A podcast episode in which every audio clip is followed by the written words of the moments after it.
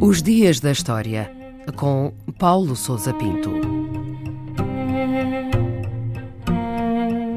30 de novembro de 1803, o dia em que partiu de Espanha a chamada Expedição Balmis.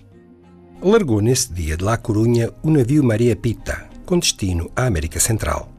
A viagem chamou-se oficialmente de Real Expedição Filantrópica da Vacina e tinha como objetivo a administração da vacina contra a varíola às populações do Império Espanhol.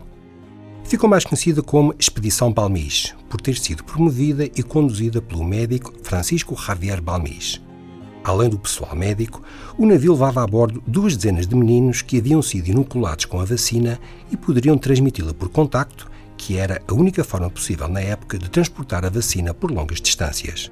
Relembre-se que a varíola era então uma doença comum e com uma alta taxa de mortalidade e que havia sido responsável por epidemias devastadoras ao longo da história. A inoculação da variante bovina nos humanos havia sido descoberta e confirmada por Edward Jenner como o mais eficaz método de prevenção da doença apenas cinco anos antes. A expedição Balmis é considerada a primeira expedição internacional de medicina preventiva na história da humanidade. E o que é que se pode dizer do líder da expedição, Francisco Balmis? Eh, como é que ele preparou a expedição? Francisco Javier Balmis e Berenguer nasceu em 1753, em Alicante, e prestou serviço como médico militar em Cuba e no México. De regresso à Espanha, tomou contacto com a descoberta da vacina contra a varíola e os procedimentos para a sua administração. Foi já como médico pessoal do rei Carlos IV que convenceu o monarca a preparar uma expedição que difundisse este benefício médico pelas populações do Império, que continuavam a sofrer os efeitos devastadores das epidemias de varíola. Carlos IV, cuja filha havia morrido da doença, tornou-se sensível à iniciativa e concordou em patrociná-la.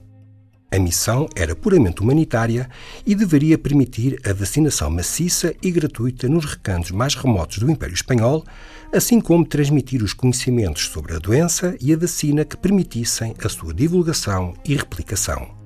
A expedição Balmis inseriu-se no espírito científico da época e mereceu a admiração e o elogio dos círculos intelectuais da Europa das Luzes, nomeadamente do próprio Edward Jenner, o responsável pela descoberta da vacina. E em concreto, por onde é que passou esta expedição Balmis? O navio dirigiu-se a Porto Rico e Cuba depois de uma escala nas Canárias. Na Venezuela, a equipa médica separou-se, percorrendo as atuais Colômbia, Equador, Peru, Chile e Bolívia. Foi num périplo de vários anos, entre vales e montanhas e enfrentando diversos contratempos, que os médicos da expedição percorreram dezenas de localidades e vacinaram milhares de pessoas. O acolhimento das populações e autoridades locais foi geralmente favorável, mas por vezes era necessário recorrer a exemplos como a vacinação dos filhos dos governadores para afastar dúvidas e hesitações. Em 1805, a expedição seguiu do México para as Filipinas, onde prosseguiu o seu trabalho. Balmis seguiu, ainda nesse ano, para a China, tendo visitado Macau e Cantão. Regressou depois à Espanha, onde morreu em 1819.